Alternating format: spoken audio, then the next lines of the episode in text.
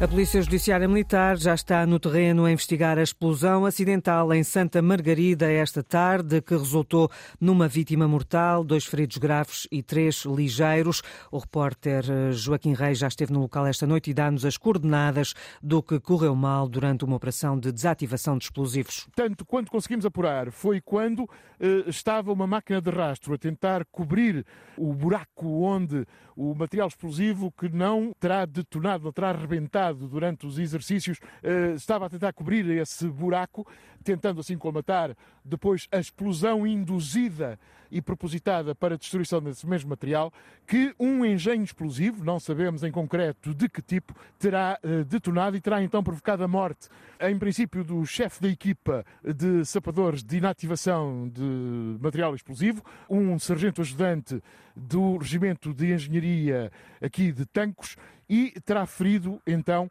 dois militares de forma grave, mas que já foram estabilizados pelo INEM, também aqui esteve, e já foram de helicóptero para o Hospital da Universidade de Coimbra e ainda terá provocado outros três feridos ligeiros que eh, foram para o Hospital de Abrantes. A zona está isolada. Nós estamos neste momento na estrada militar de acesso à porta de armas do campo militar de Santa Margarida, que atravessa a aldeia de Malpique, e eh, são cerca de 6, 7 quilómetros até lá.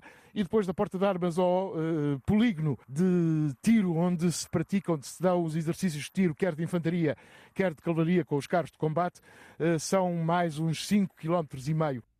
Ora, o Comandante Supremo das Forças Armadas, o Presidente Marcelo Rebelo de Sousa, promete visitar as cinco pessoas que ficaram feridas. Irei visitar logo que possível os feridos, com a Sra. Ministra, o Sr. General-Chefe também do Exército e queria daqui enviar eh, as minhas condolências à família uh, do militar atingido e vítima mortal e, ao mesmo tempo, a preocupação e o acompanhamento dos familiares que eh, são de vítimas não mortais e felizmente estabilizadas.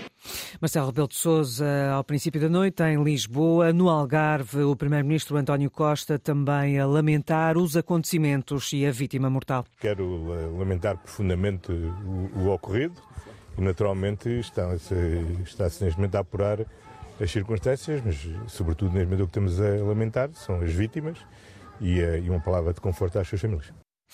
E em comunicado, o Exército já explicou que a explosão acidental aconteceu durante uma operação para desativar munições.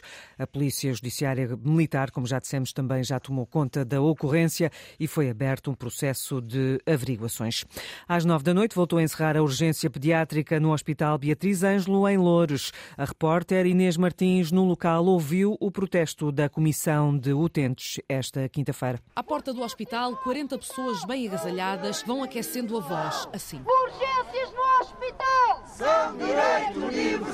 Ao frio, vão sendo cada vez menos com o passar das horas. Quiseram aparecer, nem que fosse por um pouco, para mostrar a mesma indignação, como explica Fernanda Santos, representante da Comissão de Utentes. Cerca de um mês e meio depois da passagem para a esfera pública que os problemas agravaram-se, porque não houve qualquer intervenção por parte do Governo para o resolver. Não houve contratação de profissionais para substituir os que saíram, não houve uh, intenção de reter os profissionais que procuraram melhores condições de trabalho, melhores condições remuneratórias e saíram para o privado e vemos, com, constatamos com grande surpresa, sermos confrontados com o encerramento de urgências de pediatria, com as urgências novamente atulhadas de pessoas e serem desviados os utentes para hospitais de Lisboa que já estão superlotados. Junto dos manifestantes, o presidente da Câmara de Sobral de Montagraço, um conselho abrangido pelo Hospital Beatriz Ângelo e que vai estar na reunião dos autarcas com o ministro da Saúde na próxima terça-feira. E as expectativas são estas. Espero sair da reunião com a promessa da reabertura das urgências. Eh, como é que se irá fazer? Terá que ser, obviamente, o Ministério da Saúde a, a decidir. Nos cartazes, os utentes vão dando propostas, querem mais profissionais de saúde, fora os privados, e por isso não entendem porque não foram convidados a participar na reunião. Nós uh, somos parte interessada na matéria, não pode ficar só na mão dos presidentes de Câmara Câmara, nós entendemos que nós deveríamos ser incluídos nessa, nessa reunião. Até existir entendimento, se acontecer, as crianças de Mafra, Louros, Odivelas e Sobral de Montagraço ficam sem urgências à noite e aos fins de semana. E o diretor executivo do Serviço Nacional de Saúde reúne amanhã no Hospital Beatriz Ângelo com os chefes de equipa do Serviço de Urgência de missionários. Alegaram falta de condições para trabalhar. Nesse encontro estará também a administração do hospital, que já pediu ao governo um regime de exceção para conseguir contratar profissionais de saúde. Só médicos precisa de 60, entre os quais pediatras para assegurar as urgências de pediatria.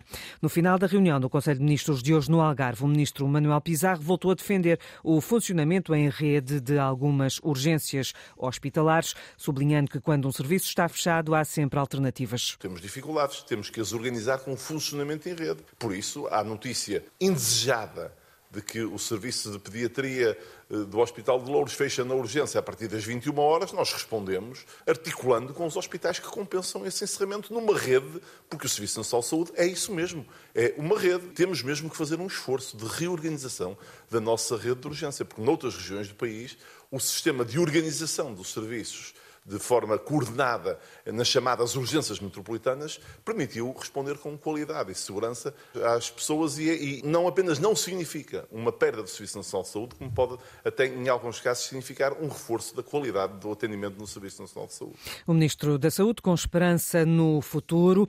O Presidente da Associação Portuguesa de Administradores Hospitalares diz que é urgente reforçar a autonomia financeira das instituições para evitar o encerramento de serviços. Xavier Barreto fala mesmo em falta de estratégia falta de estratégia, a falta de autonomia, naturalmente criou condições para que os profissionais fossem abandonando o Serviço Nacional de Saúde, portanto, e levou, infelizmente, a este, estas situações que estamos agora a viver. Temos que reverter a forma como olhamos para os recursos humanos, temos que valorizar muito mais os recursos humanos do Serviço Nacional de Saúde e temos que dar mais ferramentas de gestão aos Conselhos de Administração. E também deixe-me dizer que isto vai demorar tempo a resolver, portanto, ninguém espera que se consegue uh, reverter a inação de tantos anos em meio de meses. Isso não é possível.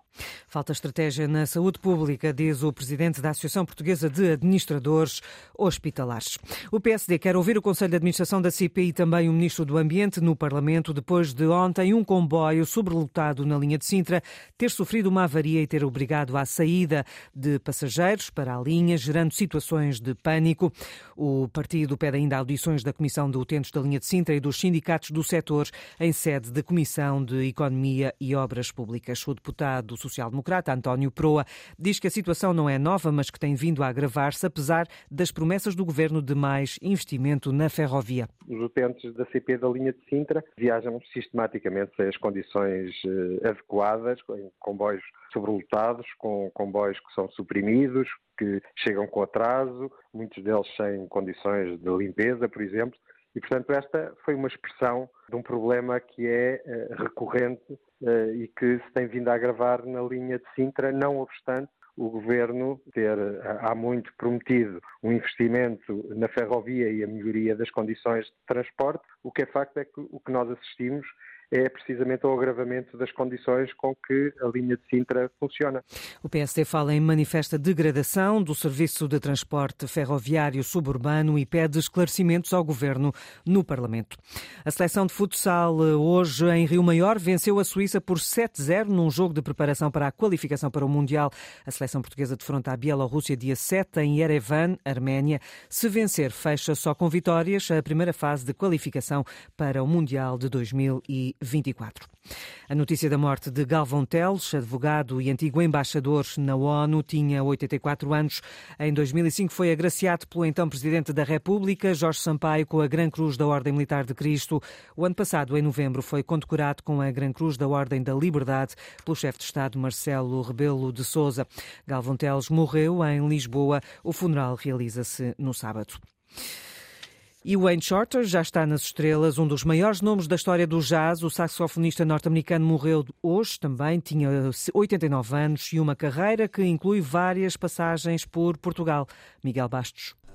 A primeira pelo Coliseu de Lisboa em 1991, a última pelo Centro Cultural de Belém em 2014. O Uncharted passou pelos festivais de jazz do Estoril e de Guimarães, também pela Casa da Música, mas vale a pena regressar ao Porto em 2001. Cidade em festa, capital europeia da cultura, o percussionista José Salgueiro recorda o encontro que teve com Wayne Shorter. Fizemos um ensaio e, e pronto, e fomos ao palco. Mas recordo-me de termos ficado bastante, pronto, quase de boca aberta, porque estávamos perante uma lenda ainda viva na altura, de uma pessoa que, que tinha tocado com todos os maiores do, do jazz e, e, e ele também ser é ser um, uma personagem incrível. Começou a tocar com John Coltrane ainda nos anos 50, seguiram-se Miles Davis, Herbie Hancock, fez parte dos Weather Report.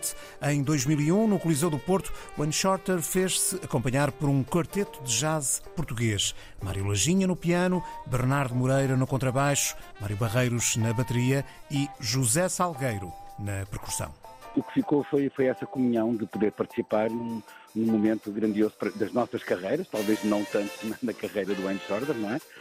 Mas para, para nós eh, foi, foi muito marcante, foi, foi um momento muito especial.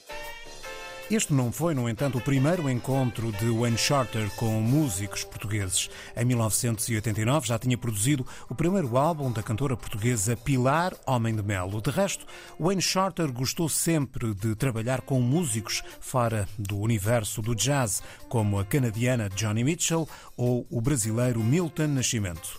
O saxofonista norte-americano morreu esta quinta-feira em Los Angeles, tinha 89 anos.